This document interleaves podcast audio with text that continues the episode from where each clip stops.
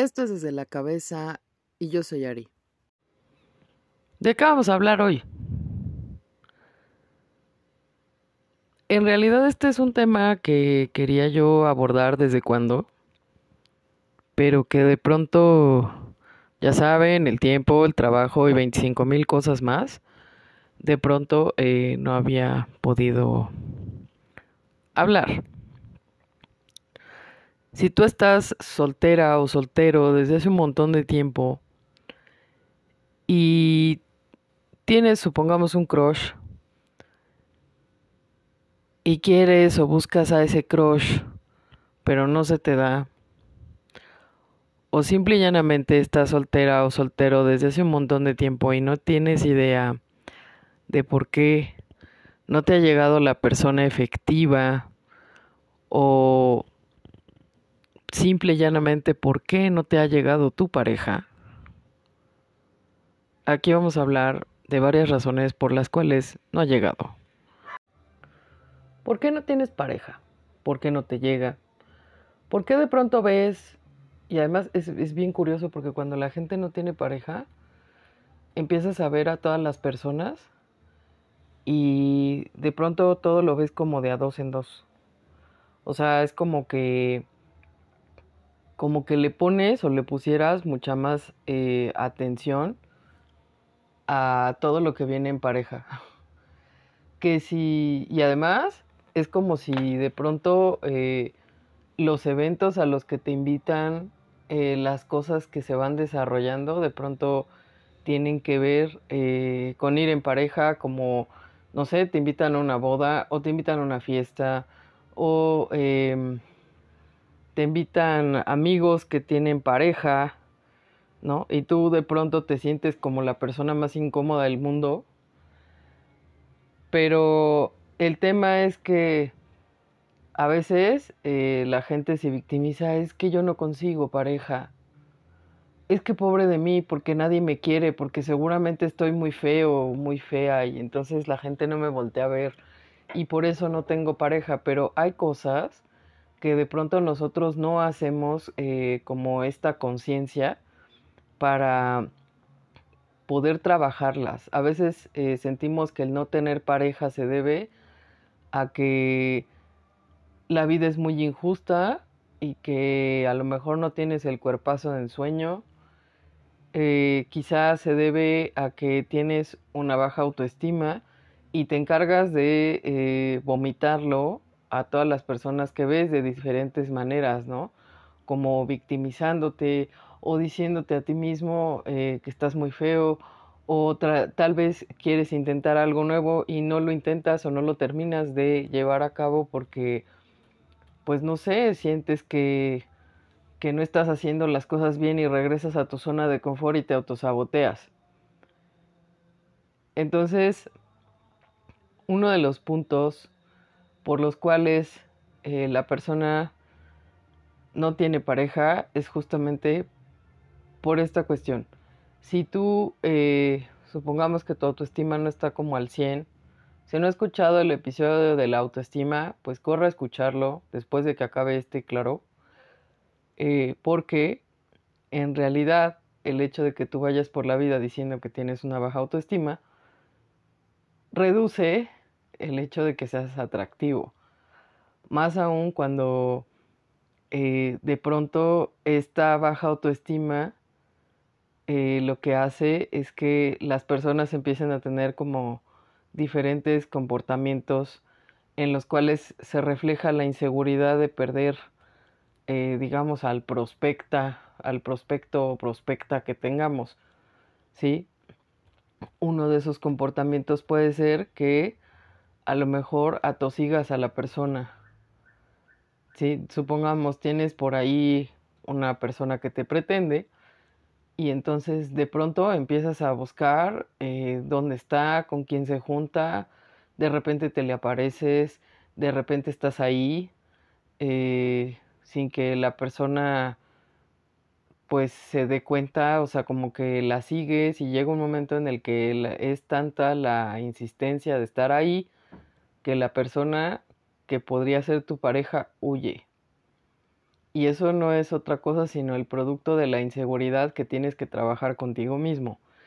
Y que también se puede traducir en otro tipo de conductas como celar a una persona que ni siquiera es tu pareja, pero eh, que tú consideras porque es un prospecto que, pues que vaya, lo tomas en cuenta, ¿no? O la tomas en cuenta. Entonces eh, hay que tomar en cuenta que el hecho de estar siguiendo a la persona, insistiendo, eh, pues no a todas las personas les gusta que les insistan. Mucho menos que estés atosigando con 25.535 mensajes por WhatsApp, ¿no? A ver cómo está, qué está haciendo. Pues obviamente que esa persona se va a asustar y se va a ir. En el punto número 2, quizá tengas demasiado altas las expectativas sobre la pareja que quieres. Hay personas que de pronto eh, hacen como su carta a Santa Claus de la pareja y entonces dicen, ah, no, pues yo lo quiero güerito de ojo claro, ¿no? O la quiero bien buena con un mega trasero. Sí, a lo mejor eh, tienes pretendientes, pero no los volteas a ver porque lo único que te importa es que tenga quizá un buen sueldo, o que tenga el mejor cuerpo del mundo, o que tenga eh, dinero para sacarte a pasear, y no te interesa ir más allá o profundizar, o tienes las expectativas tan altas eh, que realmente alguien que tiene las expectativas altas pues termina decepcionándose de una manera muy fea, porque al final, amiguitos, si no han escuchado el episodio de la expectativa, toda expectativa eh, nace de querer nosotros anticipar cosas, pero resulta que cuando tú tienes las expectativas muy altas sobre una persona a la que esperas encontrar, con la que quieres compartir tu vida, pues te vas a llevar una mega decepción porque nadie es perfecto. En primera. En segunda, esas son tus expectativas. Las expectativas que tenga la persona que te pretende, si es que existe, probablemente no sean las mismas. Y generalmente una persona que tiene demasiado altas las expectativas sobre una persona con la que quiere compartir su vida, es una persona que de pronto exige demasiado pero no se pone a pensar qué es lo que le puede ofrecer a la otra persona o si el nivel de eso que tú le vas a ofrecer a la otra persona está en el mismo que las expectativas que le estás poniendo a la demás gente. Y aquí viene el punto número 3. Quizá no, no, no solo tengan las expectativas altas, quizá no te has dado cuenta o no has trabajado esto de, ok, yo quiero una muñequita Barbie de novia, con gimnasio, eh, sus horas de gimnasio, abdomen marcado, que se le vean las nalgas, etc. Pero yo quedo ya cambio. Si yo llevo una vida sedentaria, cuando quizá consiga la muñeca Barbie que tanto deseo, pero quizá esa muñeca Barbie me exija también que cambie mi régimen alimenticio y a lo mejor eso no me va a gustar. Quizá esa muñeca Barbie se esconda en el gimnasio porque es una persona insegura, ¿sí? Que de pronto necesita tener su cuerpo a todo lo que da porque cree que es lo único que tiene para conseguir una pareja. Entonces, el hecho de tener una pareja, quizá tú no te hayas puesto a pensar, pero así como exigimos, así es que nosotros debemos hacer un análisis de lo que le podemos ofrecer a esa persona. Esto es, si realmente vas a estar con esa persona en las buenas, en las malas, en las peores, si el día que se enferme vas a estar allí para apoyarla, eh, si el día que se eche un pedo en lugar de recriminarle que se echó un pedo, lo veas como algo normal y le digas, ah, está bien. Entonces, ¿qué es lo que tú tienes para ofrecer? ¿Sí? Exigimos, pero también tenemos que ver qué tanto podemos ofrecer de nosotros mismos. Bueno, en el punto 4 tenemos que a veces los medios de comunicación nos meten demasiada basura sobre los estereotipos, ¿no? Por eso hubo uno, un tiempo en el cual hasta había un blog dedicado a la anorexia y la bulimia. Esto era porque pues hay un tema ahí con los diseñadores, ¿no? Que no han resuelto y que básicamente, si ustedes se fijan en la moda, pues si tú no eres mujer, eh, si yo no soy mujer, pues tú tampoco. Y entonces cada día, eh, pues vimos durante un cierto tiempo estos trastornos alimenticios que inclusive tenían las mismas modelos y ropa en la que yo creo que una pierna era del tamaño de un brazo mío. ¿no? Y ese era como el estereotipo de belleza, pero eso va cambiando. El tema es que muchos de los medios de comunicación de pronto nos insertan este chip de debes de ser como el estereotipo. Y eso me recuerda a un trabajo que hicimos. Eh, en realidad una amiga tenía que presentarlo para una de sus materias ya de últimos semestres y yo le ayudé a hacer como la parte de análisis psicológico de eh, pues las princesas de Disney. Entonces nos dimos a la tarea de encuestar como a 100 chamacas y preguntarles que con cuál se identificaban más. He sabido que eh, pues ciertos contenidos van cambiando conforme a las generaciones. Sin embargo, aproximadamente un 70% de la encuesta eh, nos arrojó que eh, pues el estereotipo con el que se identificaban era el de esta mujer que está a cargo de las labores del hogar y que está esperando a un sujeto que venga y le resuelva las cosas. Entonces, siendo así, a veces nosotros, eh, inundados por estos estereotipos que nos dan los medios de comunicación, de pronto caemos en el buscar al famoso príncipe azul. No sé por qué es que exactamente escogieron el azul como color, habiendo tantos, pero el, el tema es que quizá a lo mejor no tengas pareja porque estás esperando o ves a tu pareja como una persona que va a sacarte de todas esas cuestiones en las que tú no puedes resolver o tienes miedo de resolver por ti misma o por ti mismo.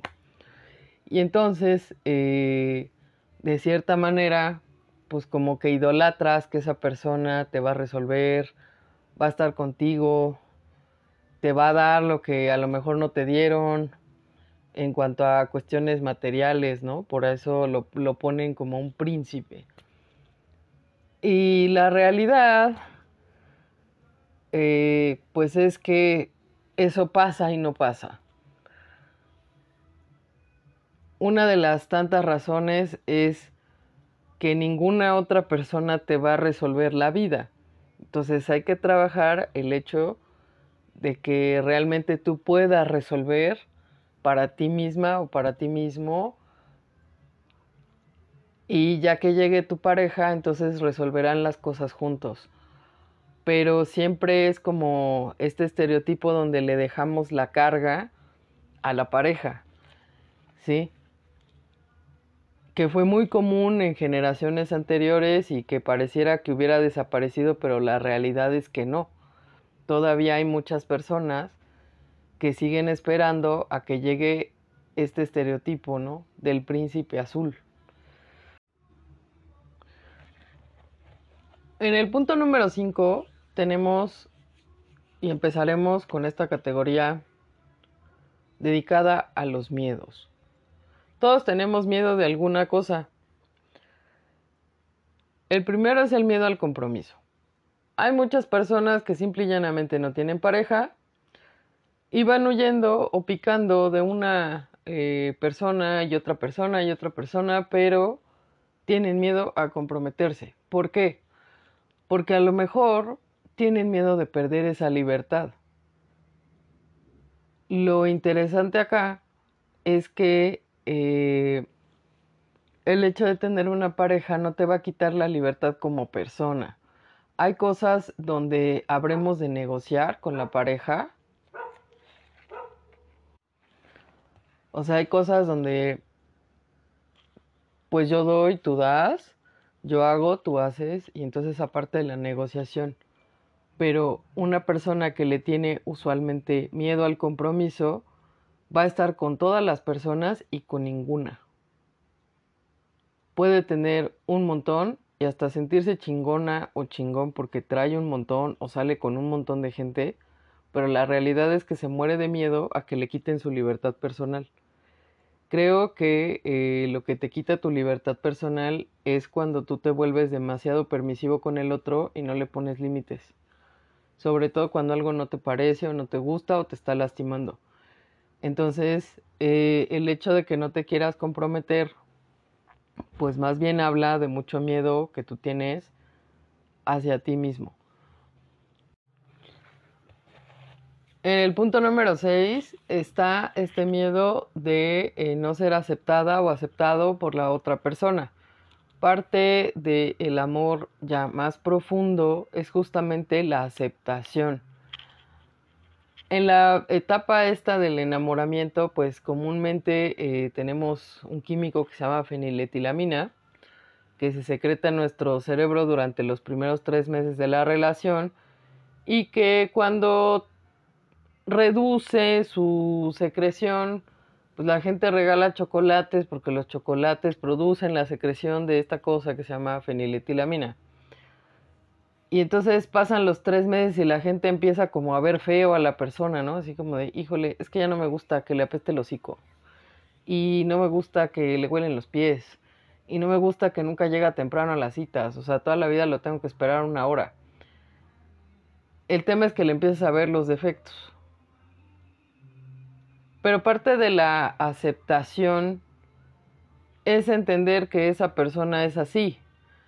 Y que hay cosas que tendrá que a lo mejor no sean las mejores, hay cosas que tendrá que son peores, pero si esa persona está contigo y realmente hay un amor mutuo, hará lo posible por cambiar para estar contigo. Y es parte de la aceptación. Uno de los eh, grandes errores que tienen las personas es que creen que van a cambiar a la otra persona es que con mi amor lo voy a transformar. Y no, en realidad eso no pasa. O sea, solo pasa en sus cabezas. Porque nosotros no venimos a cambiar a nadie. ¿Sí? En realidad la otra persona es la que toma las decisiones sobre el querer trabajar una conducta o no. Si tú estás pensando que eh, no vas a ser aceptada o aceptado y crees que puedes cambiar a la otra persona, para que te acepte, entonces más bien ahí tendríamos un severo problema como un poco de autoestima, de qué tanto te aceptas tú a ti mismo para poder aceptar a la otra persona y no querer cambiarla. ¿Sí? Y eso va de la mano con el siguiente punto, que es justamente a veces eh, hay personas que suelen criticar mucho a las demás personas. Y esto es porque proyectan lo que les choca de sí mismos en la otra persona. Si no ha escuchado el episodio sobre la crítica, corra y escúchelo. Claro, después de este. Pero eh, hay personas que de pronto esta parte de no tener pareja se acentúa porque ¿quién quiere estar con una persona que todo el tiempo te juzga por algo? O sea, realmente eh, le piensas dos veces a estar con una persona que es tan criticona. Claro, si tú eres el alma gemela criticona de esa persona, pues seguramente vas a estar bien a gusto. Pero una persona que constantemente está criticando es una persona que crea miedo en la otra persona de ser o no ser aceptada. Entonces son cositas a revisar que de pronto eh, perdemos un poco de vista y que a la hora de tener una pareja pues no las tomas en cuenta y que son de esos factores que pueden asustar a alguien para que se vaya corriendo. Bien.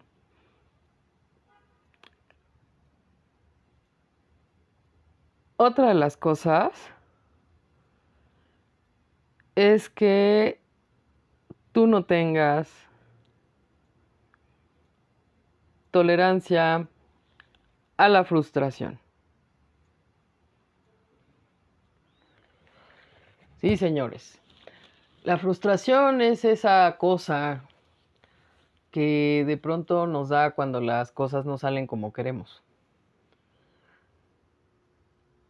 Y entonces puede ser un problema a la hora de, pues en realidad a la hora de todo.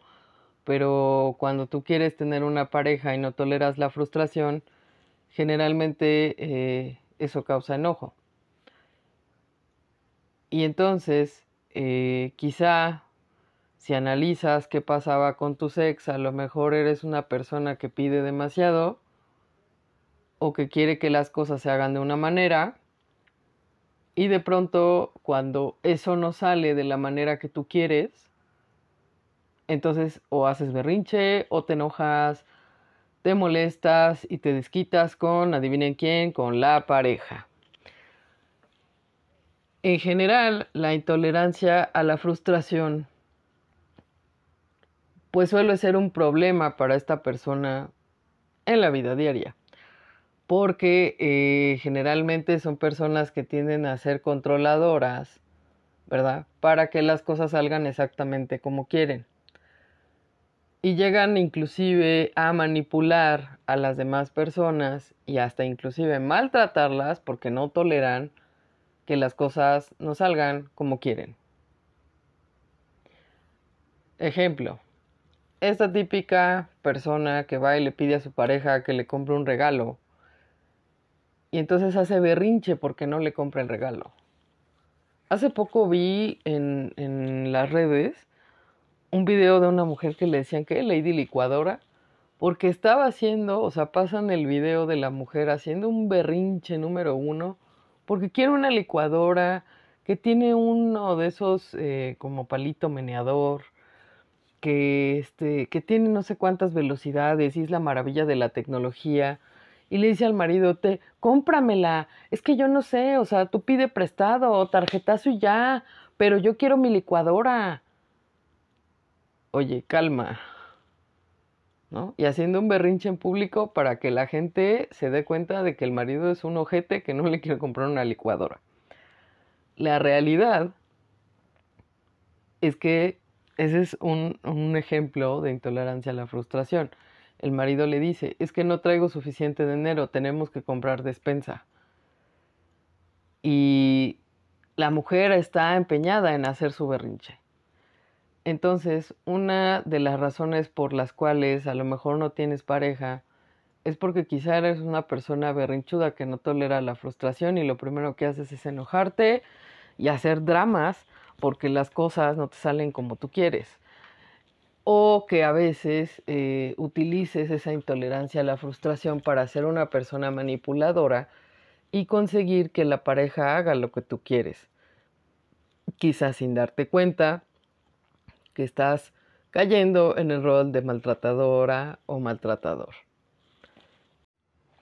Otra de las razones por las cuales no tienes pareja, y creo que ya voy en el punto número 9, es que quizá te sea muy difícil, pero muy, muy difícil, desarrollar o aplicar ciertas habilidades sociales. Quizás seas una persona bastante tímida, que le cuesta mucho trabajo entablar una conversación con las otras personas que les dé confianza. Y de pronto eso influye en el que si te cuesta trabajo socializar, probablemente te va a costar trabajo conocer gente y por tanto seas una persona que pues no ha conseguido una pareja. Muchas veces hay muchas personas que eh, pues desgraciadamente no pueden hablar hasta con las piedras, ¿verdad? Y que eh, mantener una conversación o eh, socializar con otras personas o les cuesta trabajo hablar con alguien o tomar la iniciativa de hablar con la persona, eso pues también puede afectar justamente el hecho de tener una pareja. O sea, ¿por qué? Porque al final de cuentas, pues te llenas de miedo. O sea, vas a, eh, a buscar una conversación con alguien y no te sale palabras, quizás no sepas de qué hablar, quizá te sientas como una persona eh, tonta que no tiene miedo de hablar, eh, o que a lo mejor te sientas observada, observado, eso también puede pasar o sea, el hecho de no tener una pareja también puede ser porque la persona tiene o le cuesta mucho trabajo socializar. Y allí en ese caso, pues te recomiendo trabajar un poco ese miedo a acercarte a los demás. No te van a morder. Y si las personas te juzgan, es algo que debes trabajar para que se te resbale. A final de cuentas, eh, ni somos moneditas de oro para caerle bien a todos, ni somos seres perfectos del Olimpo. Entonces, si realmente tienes eh, problemas para socializar y te consideras una persona como muy tímida, pues lo mejor es acudir eh, a, a, alguna terapia donde puedas trabajar eso de la socialización que te dé mucho más confianza en ti para que realmente puedas acercarte a los demás y ver que efectivamente no muerden. Y que si te juzgan, pues es su impresión, no la tuya de ti mismo. Y el último punto, que quizá es el más grave de todos. Hay personas que tienen un concepto erróneo sobre lo que es una pareja sobre lo que es el amor en pareja. Hay personas que piensan que de pronto la pareja es ese ser que está ahí para satisfacer todos los deseos personales que yo no me he sentido capaz de satisfacer por mí mismo.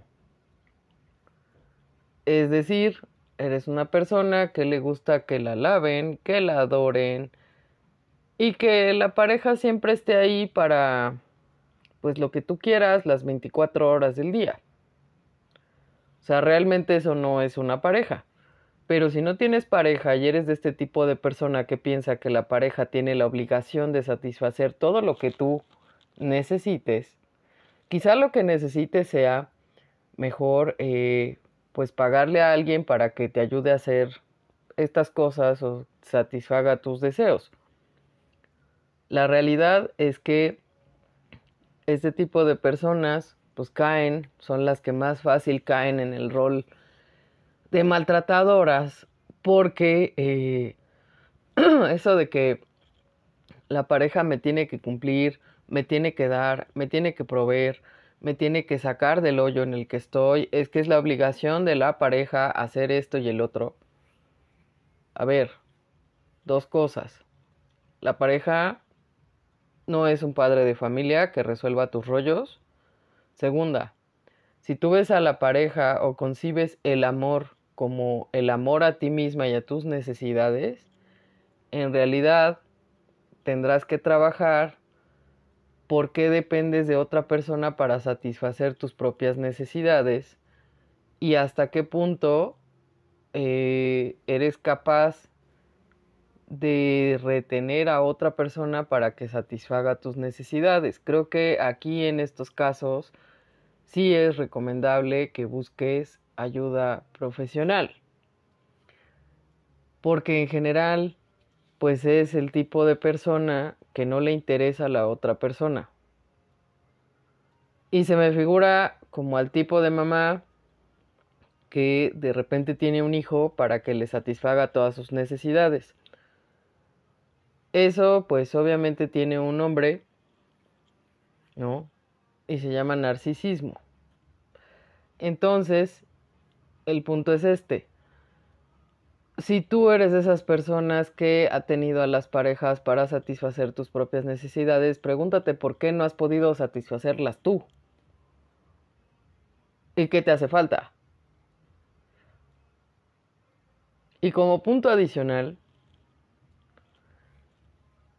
quizá no tienes pareja porque a lo mejor no tienes esta capacidad para identificar tus emociones o a lo mejor eres una persona muy volátil que pasa de un estado de ánimo al otro y no tienes control de tus emociones. Quizá no tienes inteligencia emocional suficiente y entonces a las personas como que eso de no controlar una emoción con otra de pronto las asusta y huyen.